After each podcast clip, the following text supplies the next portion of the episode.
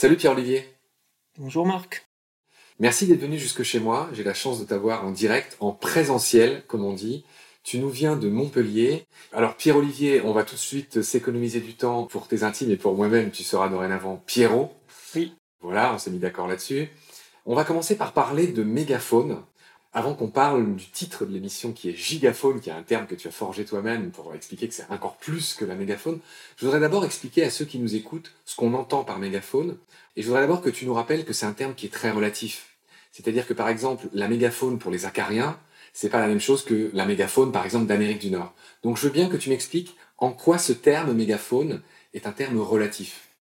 Alors, pour ce qui est des vertébrés, des animaux qui sont munis d'une colonne vertébrale, dont nous faisons partie, donc euh, pour simplifier, les mammifères, les oiseaux par exemple, ou les sauropsides, qu'on appelle les reptiles, euh, en fait, il s'agit des animaux qui font plus de 45 kg. La mégafaune, c'est tous les animaux munis de vertèbres terrestres et qui font plus de 45 kg. Alors pourquoi 45 kg C'est arbitraire. C'est arbitraire et c'est anglo-saxon en fait. Ah. C'est le système non métrique. C'est 100 livres. D'accord, ok, donc c'est une limite arbitraire qui a été fixée à 100 livres. Par un anglo-saxon. On comprend parfaitement. Il y a autre chose de liminaire que je voudrais expliquer à ceux qui nous écoutent, c'est d'écrire un petit peu cette mégaphone. Et moi j'ai lu quelque part quelque chose que je n'ai pas compris et que tu vas m'expliquer, mais qui est très intéressant. C'est que la mégaphone est le produit d'une stratégie d'évolution de type K.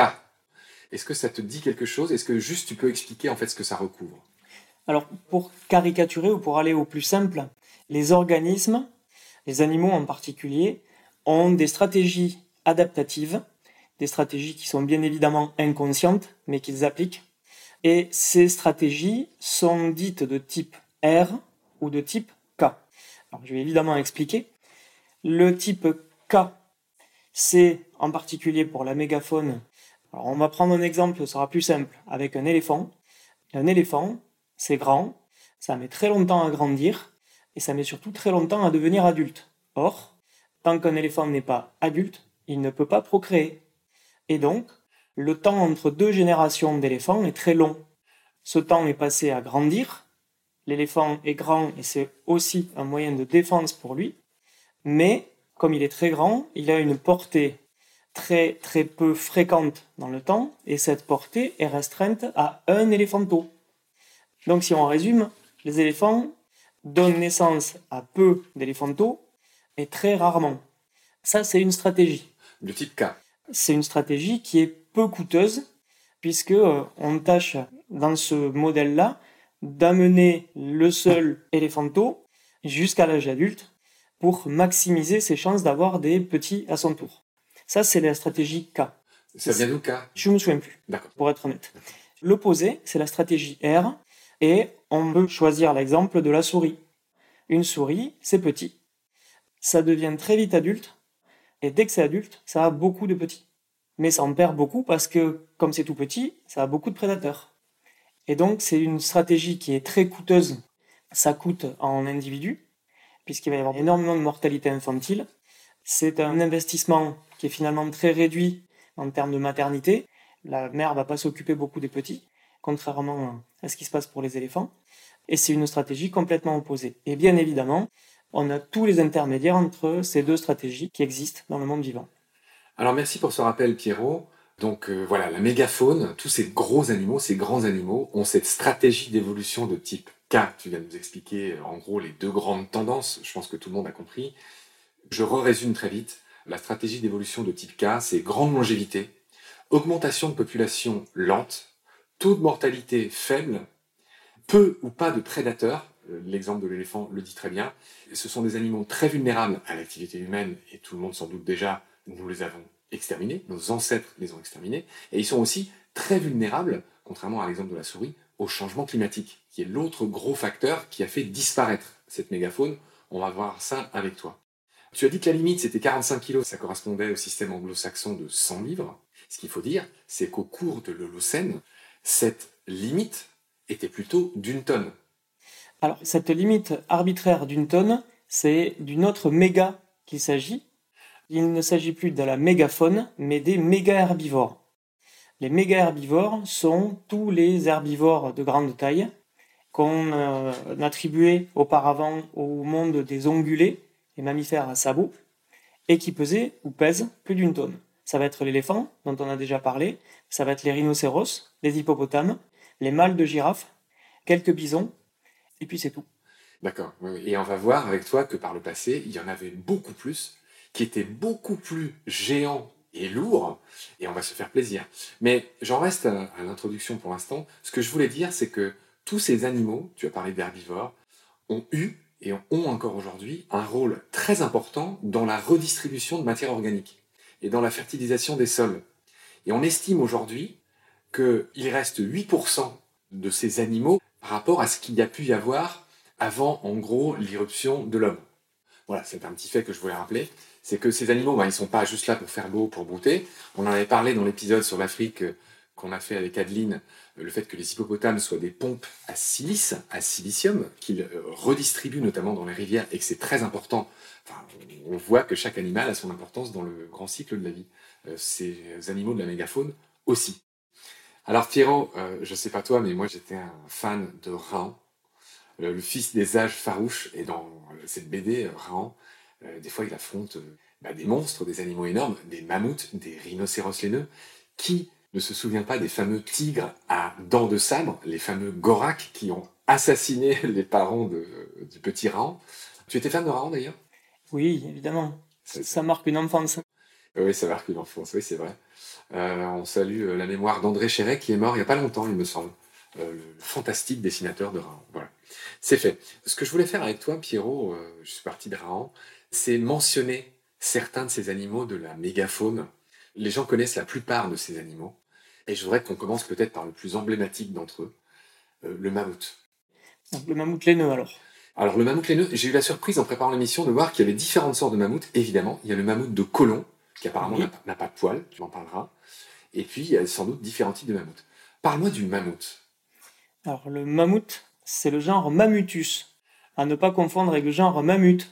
C'est compliqué la paléontologie. Le mammouth du genre Mammutus, c'est un cousin très proche des éléphants, au sein d'une famille qui s'appelle les éléphantidés, c'est la grande famille des éléphants, avec l'éléphant d'Afrique, l'éléphant d'Asie aujourd'hui. Et le mammut, c'est un mammutidé, c'est une autre famille, qui est étroitement apparentée à, celle-ci et qui était euh, connue en Amérique du Nord, en Europe et en Asie. Alors pour en revenir au mammouth, le mammouth laineux, dont le nom n'est absolument pas galvaudé, puisque euh, grâce aux découvertes qu'on peut faire dans le pergélisol, ce sol qui était jusqu'à présent totalement gelé en permanence et qui dégèle sous l'effet du réchauffement climatique, ce pergélisol livre maintenant des carcasses d'animaux avec cette toison, cette fourrure laineuse à deux couches. Des petits poils et une grande toison beaucoup plus euh, rousse qui est vraiment l'apanage des, des mammouths laineux. Donc ces mammouths laineux sont les derniers représentants du genre Mammutus, mais ce genre a eu de très nombreux représentants, y compris sous nos régions, pendant une époque plus ancienne qui s'appelle le Pliocène et le début du Pléistocène. Donne-nous des idées de c'était quand? C'était il y a 3 à 4 millions d'années. De quoi, le, Pliocène ou le Pléistocène Le Pliocène. La limite entre le Pliocène et le Pléistocène, qui sont deux époques géologiques successives, c'était il y a 2,6 millions d'années. Le Pléistocène a duré de 2,6 millions d'années jusqu'à il y a 10 000 ans, et nous, maintenant, nous sommes dans l'Holocène, la période complètement récente.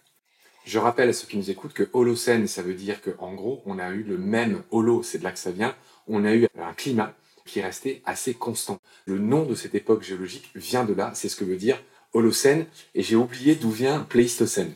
Pléistocène, c'est très récent, mais c'est moins récent que le ah complètement récent euh, actuel. C'est vrai. Alors continue ce que tu disais sur euh, les mammouths. Un des premiers représentants de mammouth, et en tout cas le premier qui ait gagné l'Europe depuis une origine africaine, contre toute attente, les mammouths sont d'origine africaine. Les premiers qui ont gagné l'Europe sont les mammouths méridionaux, les mammouths méridionaux, il y en a un squelette emblématique dans la galerie de paléontologie du Muséum à Paris. Ce squelette de mammouth méridional, il vient du Gard, un gisement qui s'appelle Durfort. Il est vraiment très très imposant, il fait plus de 4 mètres au garrot, et il est vraiment énorme. Et il est beaucoup plus gros que les mammouths laineux. C'est plus grand qu'un éléphant actuel Ah, c'est beaucoup plus grand qu'un éléphant actuel. Un éléphant actuel, c'est 2 mètres 50 à 3 mètres au garrot et c'est un peu plus gros qu'un mammouth laineux. Il y a d'ailleurs un squelette de mammouth laineux dans la galerie de paléontologie aussi, du Muséum national à Paris. Et euh, ce mammouth laineux, qui vient de Sibérie, est beaucoup plus petit. Alors oui, moi ce que je voudrais que tu me racontes, on va le dire pour chaque animal, c'est qu'ils s'éteignent tous à peu près à la même époque. Alors pour les mammouths, ils se sont plus ou moins éteints à la même époque. À la fin des glaciations. À la fin des glaciations, mais la fin de la glaciation n'a pas eu lieu au même moment, au même endroit. C'est-à-dire que les derniers mammouths d'Europe, c'était il y a une vingtaine de milliers d'années, peut-être un peu moins, mais des populations se sont maintenues dans le cercle glacial arctique et notamment dans l'archipel Liakov, au nord de la Sibérie, à 80 degrés de latitude nord. Et là, les derniers mammouths se sont éteints il y a moins de 4000 ans. D'accord, oui. Eh oui, c'est-à-dire en même temps que c'est Ramsès II, je crois. Ouais, ils sont pas tous éteints d'un coup. Ils sont pas du tout éteints d'un coup. On a vraiment ce qu'on appelle un gradient latitudinal dans cette extinction. L'extinction, elle est de plus en plus tardive au fur et à mesure qu'on va vers le nord. Donc les zones sont restées froides, qui était le climat de prédilection de ces mammouths laineux. Alors on va continuer à donner quelques exemples de ces animaux incroyables. J'ai eu la surprise d'apprendre l'existence par le passé du castor géant du Nebraska, et il y en a un autre en Floride, ces castors faisaient 2,5 mètres de haut et ils se seraient éteints il y a 12 000 ans. Un mot sur ces castors géants? Alors, les 2,5 mètres de haut sont un peu exagérés, mais effectivement, c'était des grosses bêtes. J'imagine quand ils se mettaient sur leurs pattes arrière. Oui. J'imagine. Et bien que ça puisse paraître euh, complètement au-delà de tout entendement de voir des rongeurs de, 2 mètres de haut, en fait, c'est pas les plus gros rongeurs. Les plus gros rongeurs, ils sont bien plus anciens et ils ont été découverts en Amérique du Sud. L'Amérique du Sud, ça a très longtemps été un continent isolé, et cet isolement, un peu à la façon de l'Australie, ou de l'Antarctique, ou de Madagascar, ou de Madagascar, a généré une évolution complètement délirante des organismes endémiques. endémiques. Et donc ces rongeurs ont pu atteindre 800 kg pour certains d'entre eux. Il y en a un qui s'appelle Josepho Artigasia. Il est dédié à un monsieur euh, Joseph euh, Artigas. Il y en a un autre qui s'appelle Phoberomis, et c'est la taille d'un taureau. D'accord. Tout ça pour un ancêtre du cochon d'Inde, hein. on parle bien un de ça. Un cousin des cochons d'Inde et des chinchillas. L'occasion pour moi de saluer euh, mon équipière euh, Marlène, dont le totem à baleine sur gravier, on s'est tous donné des totems, et tout simplement capybara. Donc un capybara, c'est le plus gros rongeur actuel, il fait dans les 50 kilos, donc on voit que c'est encore tout petit par rapport à ce que tu racontes. On va rester euh, dans les animaux célèbres de la mégafaune du passé, Évidemment, tu vas me dire un mot sur le paresseux géant, qu'on appelle aussi le mégathérium. Toute petite précision d'étymologie, mégathérium, en fait, thérium veut simplement dire l'animal, la bête, mégathérium, la très grosse bête. C'est ce que veut dire ce nom. Parlons un peu des mégathériums. Donc mégathérium, évidemment, c'est une bête superlative. Un animal euh, méga, c'est le même, euh, la même racine que dans mégaoctet. C'est très très gros. Et mégathérium, c'est un paresseux. Un paresseux qui pouvait atteindre plusieurs tonnes. Alors évidemment, à plusieurs tonnes, il n'était pas arboricole, ce paresseux. Il était terrestre. Et il n'était pas le seul des paresseux terrestres à avoir un grand poids et une, énorme masse corporelle, puisque l'un des animaux les plus proches de Megatherium s'appelait Eremotherium. Il était contemporain. Il vivait lui aussi en Amérique du Sud, en Amérique du Nord. Essaye de nous dire à quoi ça ressemblait, grosso modo. C'est une sorte de gros. Euh, c'est difficile, à, difficile, à. Je vais le faire simple. Ça ressemblait à une sorte d'ours avec une un ours kangourou. Un mix entre un ours et un kangourou. Un mix entre un ours, un kangourou et un Ewok. D'accord. ok. Alors poursuis ce que tu disais sur les paresseux géants. Donc ces paresseux géants étaient terrestres, ils étaient herbivores. Certains collègues pensent que le, le régime alimentaire de ces paresseux géants n'était pas exclusivement herbivore, mais qu'il y avait peut-être des protéines animales. Alors ces protéines animales peuvent être liées à de la prédation, mais c'est complètement improbable. Ce qui semble plus probable, c'est qu'ils aient pu, comme la plupart de leurs cousins fourmiliers, voire tatous, manger des fourmis ou des termites, peut-être même involontairement. Ah oui, parce que ces fameux mégathériums sont aussi les ancêtres des euh, tatous et des fourmiliers qui sont apparentés. c'est les cousins, c'est les cousins des fourmiliers et les petits cousins des tatous. Tout ça, c'est le même groupe qui s'appelle les xénartres, ceux qui ont des articulations étranges, parce que leur colonne vertébrale est tout à fait particulière. C'est une signature avec une deuxième articulation pour chaque vertèbre. Donc ça, c'est vraiment une particularité. C'est un groupe, là aussi, endémique de l'Amérique du Sud et qui est allé gagner l'Amérique du Nord. On trouve encore aujourd'hui des tatous jusqu'au Texas, par exemple. Donc ces bêtes sont allées gagner l'Amérique du Nord au moment de l'émergence de l'isthme de Panama. D'accord. C'est des grands voyageurs, très lents, mais des grands voyageurs quand même. Et moi, je me souviens, j'ai vécu au Chili et en Patagonie, il y a une grotte célèbre où on trouve. La grotte du Milodon. Exactement. Et le Milodon, j'imagine que c'était une sorte de mégatherium. C'est un cousin des, des mégathères et des érémotheriums qui appartient à une autre famille, qui s'appelle les. Milodontidae. Et pour la petite histoire, on en reparlera, j'imagine, dans l'émission sur l'Amérique du Sud. Je veux pas trop spoiler. Le plus ancien Milodonte, on vient de le découvrir en Amazonie. Il a quel âge? Il a 33,2 millions d'années. Les mégatheriums, enfin tous ces gros paresseux, ils se sont éteints pareil, de quoi Ils se sont 20 éteints il y a- 10 000 ans? Ouais, il y a un peu moins de 10 000 ans. Et Milodon, euh, Milodon, un peu moins de 10 000 ans. Ok. Alors maintenant, on va passer à un animal que tout le monde connaît, surtout les lecteurs de Rahan. On va parler du smilodon. C'était quoi le smilodon? Alors le Smilodon, c'est le tigre à dents de sabre. C'est un tigre à dents de sabre. C'est ce que ça veut dire, smilodon? J'ai pas vérifié, mais c'est. Odon, c'est c'est les dents? euh, Odon, c'est les dents. Je suis pas euh, sûr du tout. hein. Ouais. Je pense que c'est les dents de sabre tout bêtement. Ouais, ouais, ouais. Alors, Smilodon, c'est un tigre, effectivement, c'est un cousin des chats, des tigres et autres lions. C'est un félin. C'est un félin, tout bêtement. Alors, c'est rigolo, c'est que dans l'histoire de ces félins, ou de ces féloïdes, la, la superfamille des chats et leurs lointains cousins, il y a eu plusieurs vagues de tigres à dents de sabre qui ne sont pas étroitement apparentés les uns aux autres. Tu vas enfin répondre à une question que je me pose depuis Rahan. Comment faisaient ces animaux pour bouffer? Je me dis qu'avec des dents pareilles, tu peux rien en avaler. avec une paille. Non, on ne sait pas, je, je plaisante. En fait, on ne sait pas exactement euh, comment ils pouvaient manger. Très souvent, on dit que ces animaux-là se servaient de leurs canines surdimensionnées pour euh, poignarder leurs victimes, mais effectivement, c'est très très difficile à concevoir. Ils ont en même temps que ces dents devenaient euh, surdimensionnées, acquis la possibilité d'ouvrir leur gueule de manière elle-même complètement inconsidérée. C'est-à-dire que l'ouverture de la, de la 180 gueule, degrés. 135 à 140 degrés. D'accord. Mais il n'en demeure pas moins que ces dents étaient probablement très fragiles. Et pour preuve, dans le registre fossile, on trouve souvent ces dents cassées sur les crânes. Donc, euh, c'est pas forcément un avantage sélectif. euh. D'ailleurs, l'évolution n'a pas trop retenu les tigres à sales. Enfin, ils sont apparus, puis ils sont pas restés. Ils sont apparus à plusieurs reprises, indépendamment, donc c'est que ça devait conférer un avantage. Probablement, il y avait aussi une- un élément d'avantage sexuel en termes de sélection sexuelle. Peut-être que les mâles avaient des grandes canines et que ça pouvait leur conférer une meilleure chance de procréer, d'avoir accès aux, aux femelles. Mais comme tous sont éteints, c'est très difficile. Tout ça, c'est spéculatif.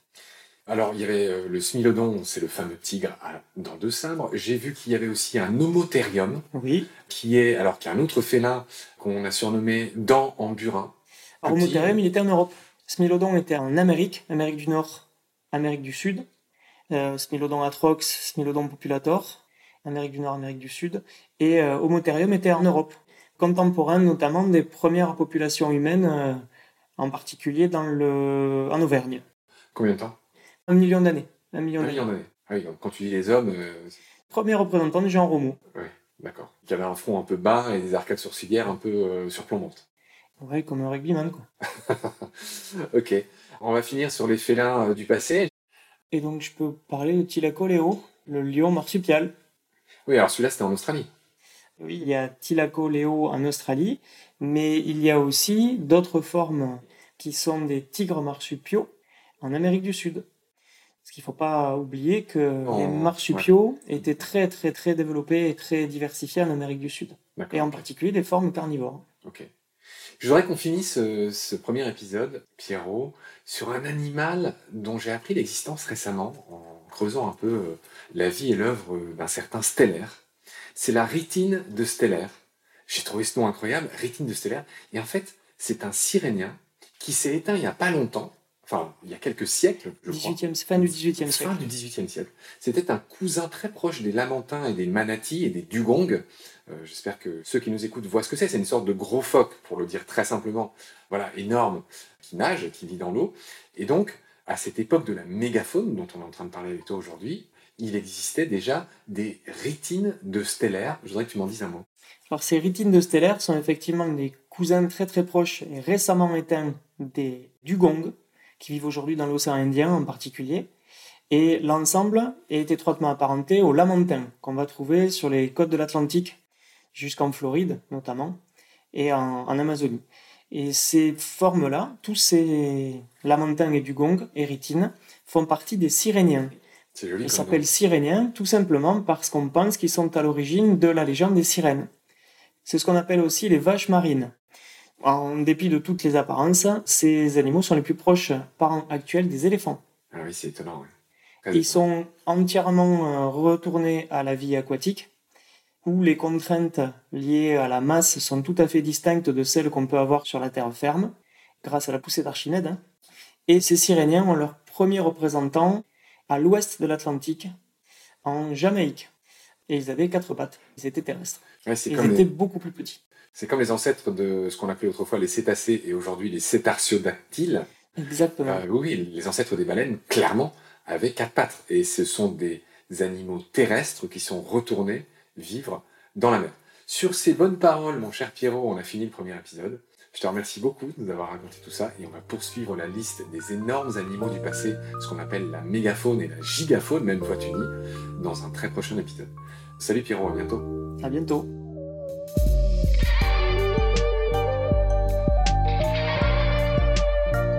C'est la fin de cet épisode. Merci de l'avoir suivi. Pour continuer, nous avons besoin de votre soutien. Et vous pouvez nous aider simplement, en quelques clics et gratuitement. Il suffit par exemple d'utiliser le moteur de recherche solidaire Lilo. Ainsi, chacune de vos recherches sur Internet générera des gouttes qui seront reversées au projet de votre choix, comme Baleine sous gravillon par exemple. Vous pouvez par ailleurs vous abonner à nos podcasts comme d'habitude, partager les liens, devenir adhérent de l'association BSG ou encore faire un don sur Helloasso ou sur Tipeee. Grand merci par avance. Je remercie tous mes équipiers pour leur aide précieuse. Je vous retrouve bientôt pour de nouveaux épisodes. Et d'ici là, prenez soin de vous et de ce qu'il y a autour de vous. Merci. À bientôt.